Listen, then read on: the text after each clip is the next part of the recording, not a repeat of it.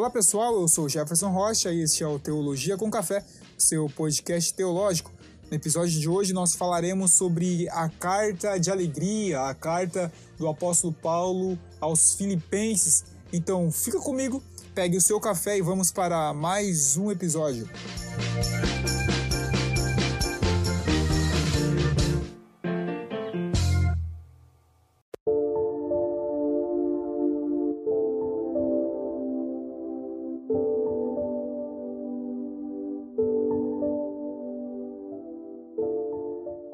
Escreve uma nota de agradecimento aos crentes em Filipos pela ajuda nas horas das necessidades.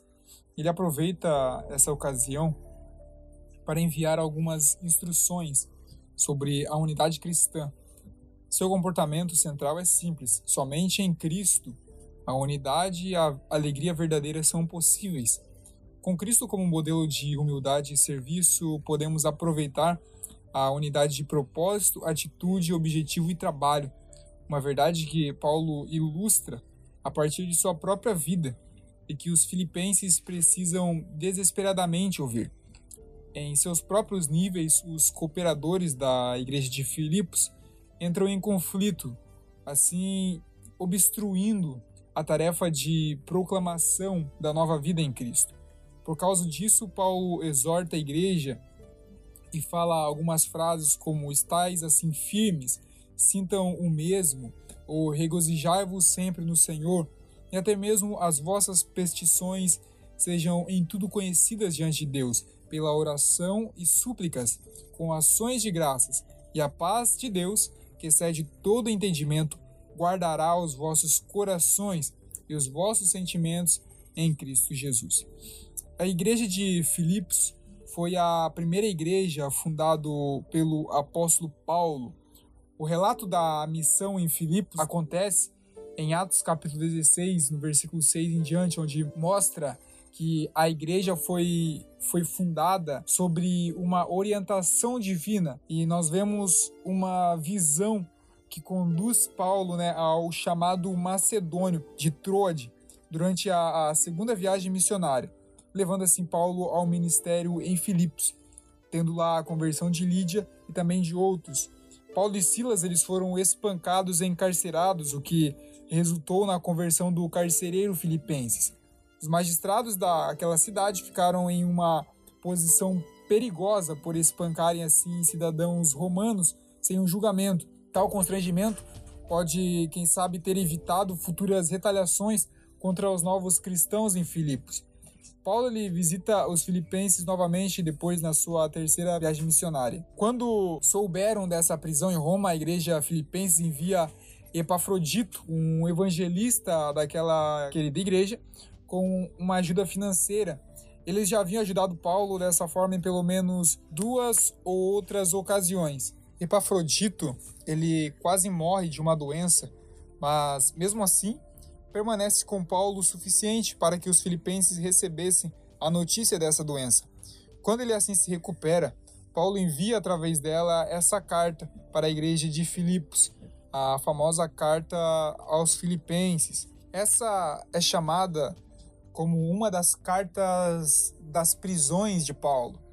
Essa carta é uma das cartas a qual Paulo escreve com mais alegria, passando assim para uma igreja. É nela que nós temos a maravilhosa passagem da kenosis e vários outros relatos de Cristo. Assim podemos destacar, em via de introdução, algum, alguns pontos a qual no capítulo 1 nós vemos que Paulo vê Cristo como a sua própria vida, no versículo 1, versículo 21, ele diz: "Porque para mim o viver é Cristo". No capítulo 2, Cristo é o modelo de humilhação verdadeira.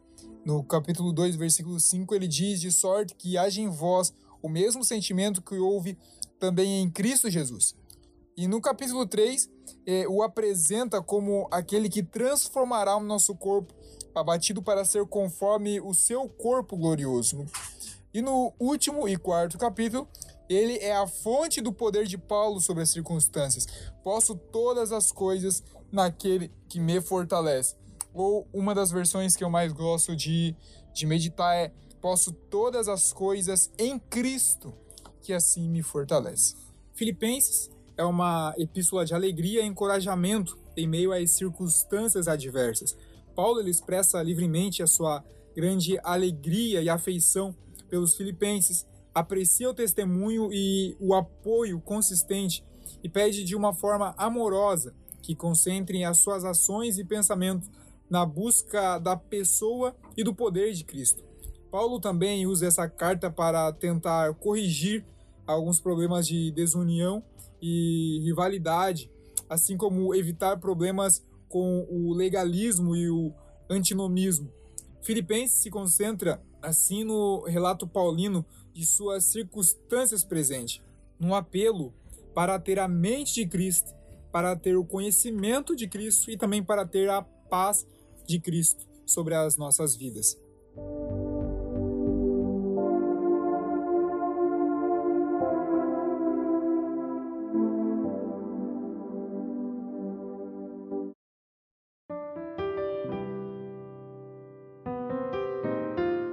Paulo ele inicia essa carta com a sua saudação pastoral, a qual ele inicia em todas as cartas a qual ele escreve.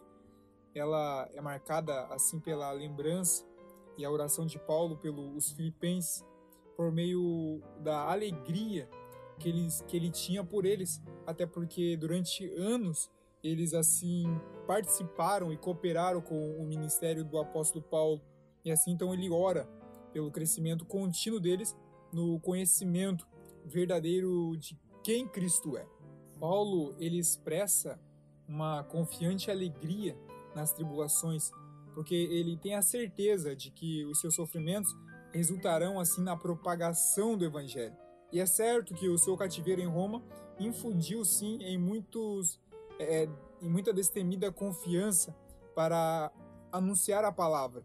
Ele se alegra até de que a palavra seja proclamada de modo controverso e até em posição a ele. A confiança de Paulo é confirmada pela sua certeza de que Cristo seja engrandecido em seu corpo, quer ele viva, quer ele morra. E este é o segredo da alegria do apóstolo Paulo, que Cristo é o centro de sua vida. Paulo ele expressa e diz que o viver para ele é Cristo, porque exteriormente o seu único objetivo era realmente Cristo e interiormente Cristo é aquele que entregava a sua vida por intermédio dele. Viver era ser abençoado com radiante alegria, e morrer para ele era lucro, pois significava estar com Cristo, e como ele expressa essa vontade de que isso seria muito melhor dele partir e estar com Cristo.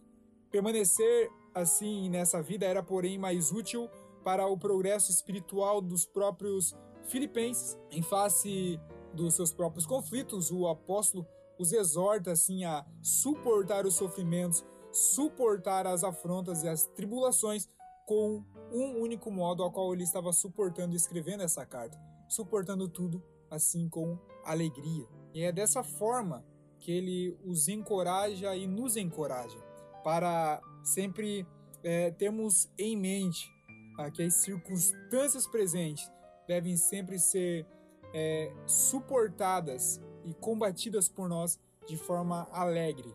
Que Cristo seja glorificado através das nossas vidas. Paulo ele exorta a igreja de Filipos a, a ter a, a mente de Cristo em forma de unidade e também de humildade. O fundamento da exortação é a posição dos crentes filipenses em Cristo, percebendo sua unidade que se realizará por meio do desapego e também da mansidão. Ele os exorta a ter um espírito de unidade e preocupação mútua, assumindo assim uma atitude de humildade. E com isso ele usa um dos maiores exemplos, o exemplo do próprio Cristo, a qual sua humilhação o levou a ser exaltado pelo Pai. E nessa passagem, no capítulo 2, Paulo ele usa o termo grego kenosis, que significa autoesvaziamento ou esvaziar-se. Não quer dizer que, que Cristo ele foi destituído da, da sua divindade, mas que ele reteve a sua glória pré-encarnada e voluntariamente restringiu-se os usos de certos atributos divinos. Ou seja, essa passagem ela, ela nos ensina muito sobre a divindade de Cristo, a qual ele era igual a Deus, né, a segunda pessoa da Trindade, a divindade absoluta em igualdade com o próprio Deus, e essa igualdade era por direito de sua gloriosa pessoa, não algo que precisava buscar. Como Deus, ele se esvazia de si mesmo, abrindo mão não de sua divindade, mas da sua glória e dos privilégios celestiais, encarnando-se assim a fim de se tornar servo, como homem entre homens. Ele, portanto, humilhou-se ainda mais, de chegar ao ponto de ir até a morte e morte de cruz pelo, pelos pecadores. Como consequência disso, temos a sua gloriosa exaltação na ressurreição, a sua ascensão e a sua estada celestial. Essa exaltação será ainda ampliada no dia da, do seu retorno, no, no dia do aparecimento e no reinado mediatório, derrotando assim os seus inimigos e rendendo assim uma grande glória para o Pai. Paulo ele pede para que os filipenses apliquem essas, essa atitude nas suas próprias vidas. E ele dá ainda mais três exemplos de humildade por meio do serviço, usando como exemplo Timóteo, Epafrodito e até mesmo o seu próprio serviço. Ele também usa do capítulo 2 para ensinar os filipenses no desenvolvimento da salvação, já que desenvolver a salvação é completamente diferente de trabalhar pela salvação. A salvação só pode ser desenvolvida por aqueles a quem Deus já assim a concedeu. Efésios capítulo 2 ele fala detalhadamente sobre isso a salvação pessoal é completada pelo próprio Deus, pela fé, independente assim das nossas obras, e desenvolvê-la no cotidiano depende da nossa obediência à palavra de Deus e do temor e do tremor. Temor é necessário porque é possível fracassar no desenvolvimento daquilo que é incutido por Deus. Ou seja, Deus opera em nós pelo Espírito para possibilitar que nós a desenvolvamos. E como resultado, é a realização espiritual sem murmuração e sem contenda, também a firmeza na conservação da posição de filhos de Deus, um testemunho correto, carregando a luz em um mundo de trevas e pervertido pelo pecado. A vitória da alma na exposição como um estandarte da palavra da vida aos que estão mortos no pecado. E a alegria para o próprio apóstolo Paulo no dia de Cristo, a qual assim ele os veria.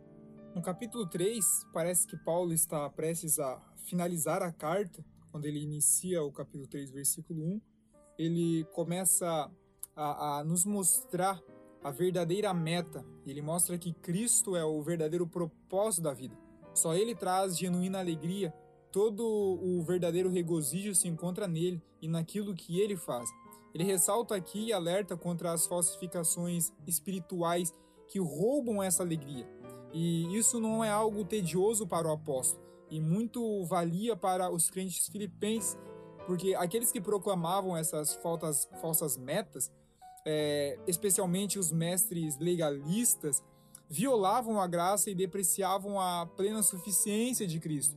Eles são chamados de cães e maus obreiros, pois causam muito danos aos crentes na graça de Deus. Paulo ele refuta este ensinamento com a revelação de detalhes autobiográficos sobre as suas práticas anteriores no judaísmo. Comparado com o objetivo de conhecer a Cristo, essas práticas não são nadas e não valem de nada. A verdadeira justiça é recebida através da fé, não pela obediência mecânica de qualquer lei. E é isso que Paulo procura passar para a igreja, falando da circuncisão e falando dos termos que envolve a circuncisão. O termo circuncisão, usado no original, significa mutilação, que também representa um jogo de palavras.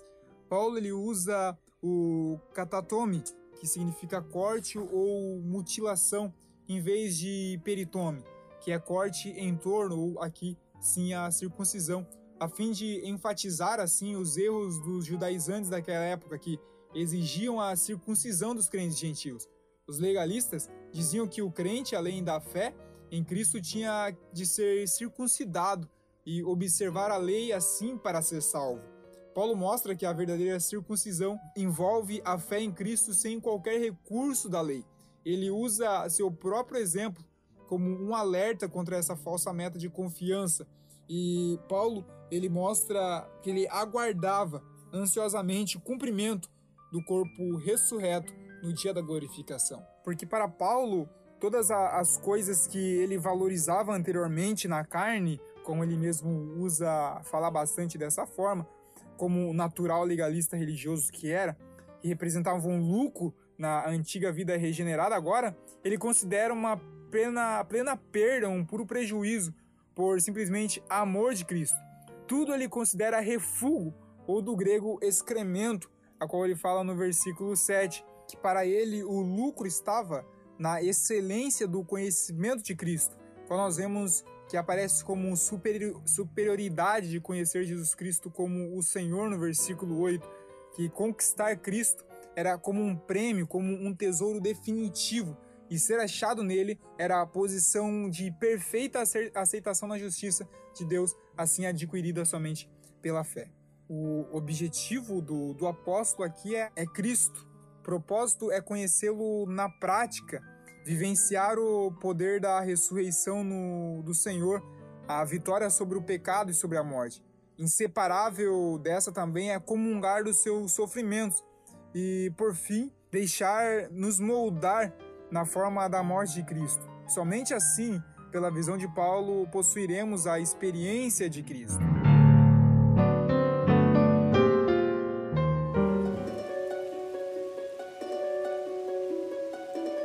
Nessa parte que Paulo fala sobre a ressurreição dos mortos, ele alude assim à, à ressurreição dos cristãos quando a separação do pecado for definitiva e a conformidade a Cristo for completa.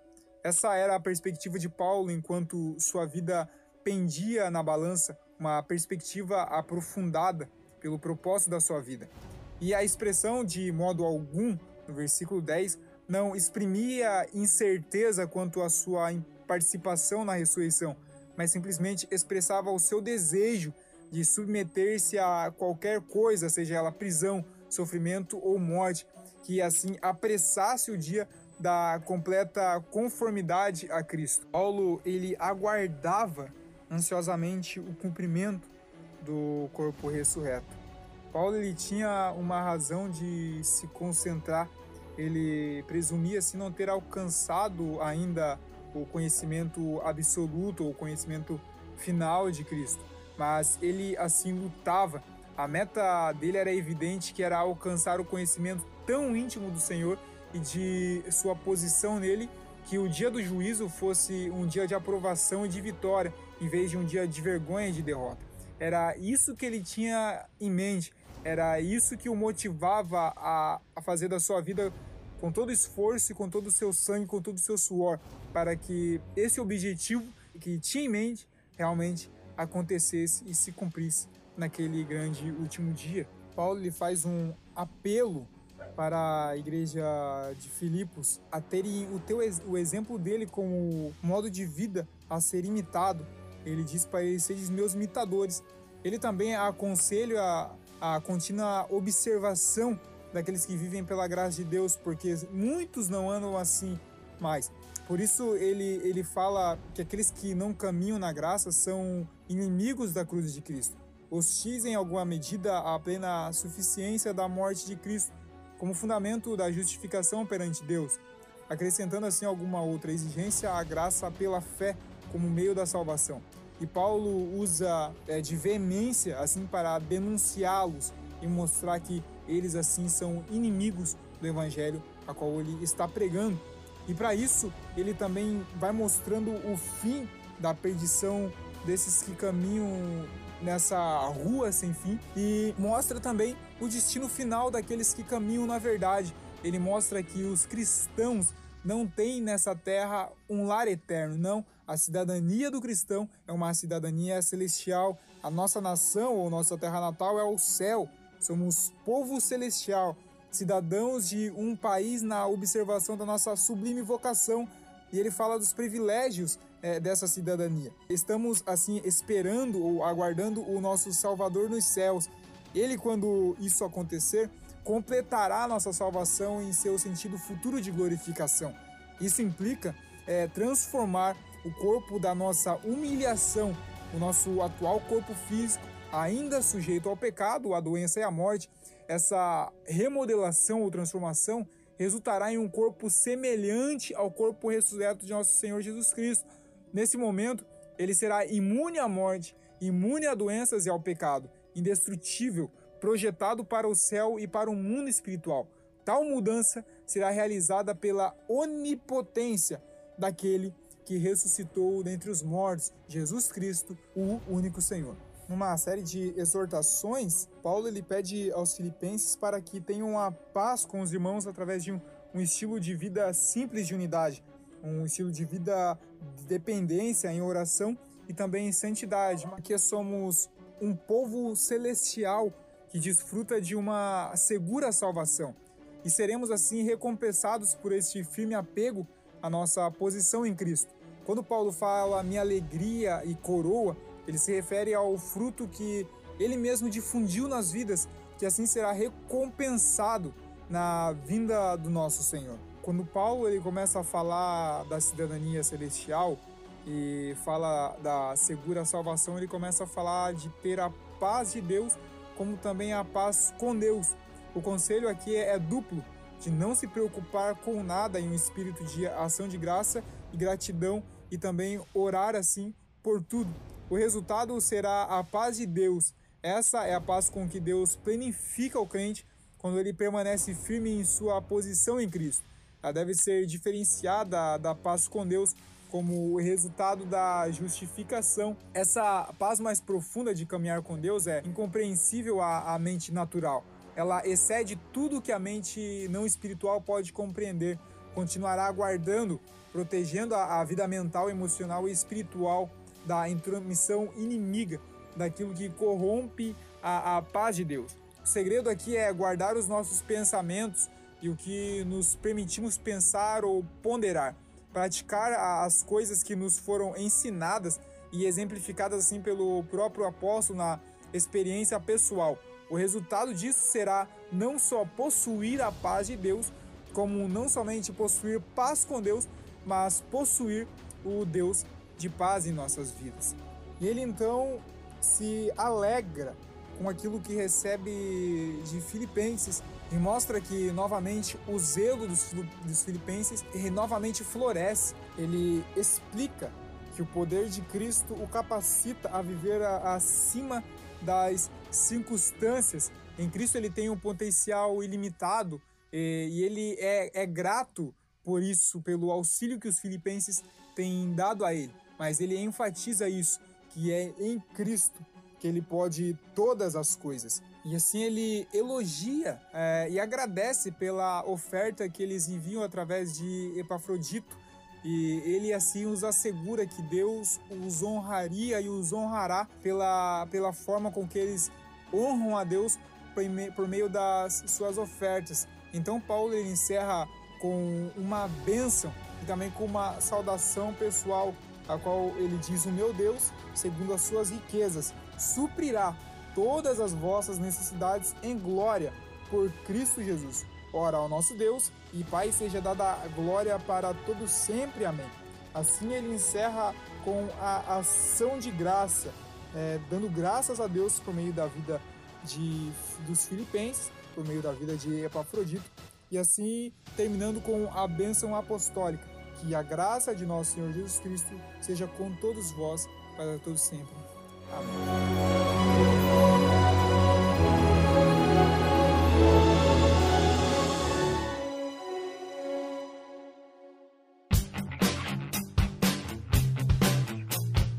pessoal, este foi o episódio de hoje. Espero que vocês tenham aprendido com essa preciosa carta de Paulo aos Filipenses. Também eu já quero lembrar a você que tem o um link na descrição para você se tornar apoiador deste podcast.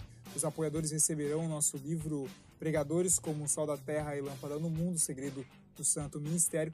Compartilhe este podcast com seus amigos, com sua avó, com seu tio, com sua tia, com seus primos, para que eles aprendam ainda mais sobre a palavra de Deus. Siga-nos nas redes sociais, no Instagram como Teologia com Café Oficial, para você ficar por dentro de todas as novidades e também sempre que sair episódio novo. É isso, pessoal. Se Deus assim nos permitir, semana que vem estaremos de volta. Fiquem todos na paz de nosso Senhor Jesus Cristo.